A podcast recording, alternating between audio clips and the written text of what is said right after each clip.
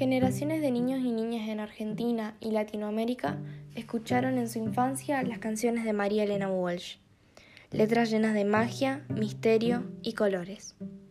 Poetisa, música, escritora, sensible e universal en el lenguaje, un artista sin fronteras, que vivió entre 1930 y 2011. Notable talento adolescente. Su vida pudo quedar olvidada en la trunca relación de amor-odio con Juan Ramón Jiménez, el autor de otro emblemático texto infantil, Platero y yo. Pero María Elena Walsh poseía el genio de la trascendencia.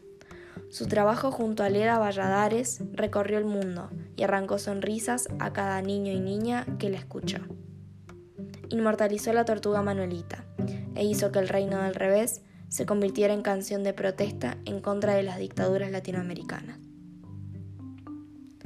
Escribió mucho para los niños María Elena Walsh y escribió mucho para los adultos. Escribió para hacernos pensar, escribió para emocionar, escribió para cambiar el mundo. Mujer, libre, artista, irrepetible. María Elena Walsh es una figura enorme para la cultura argentina.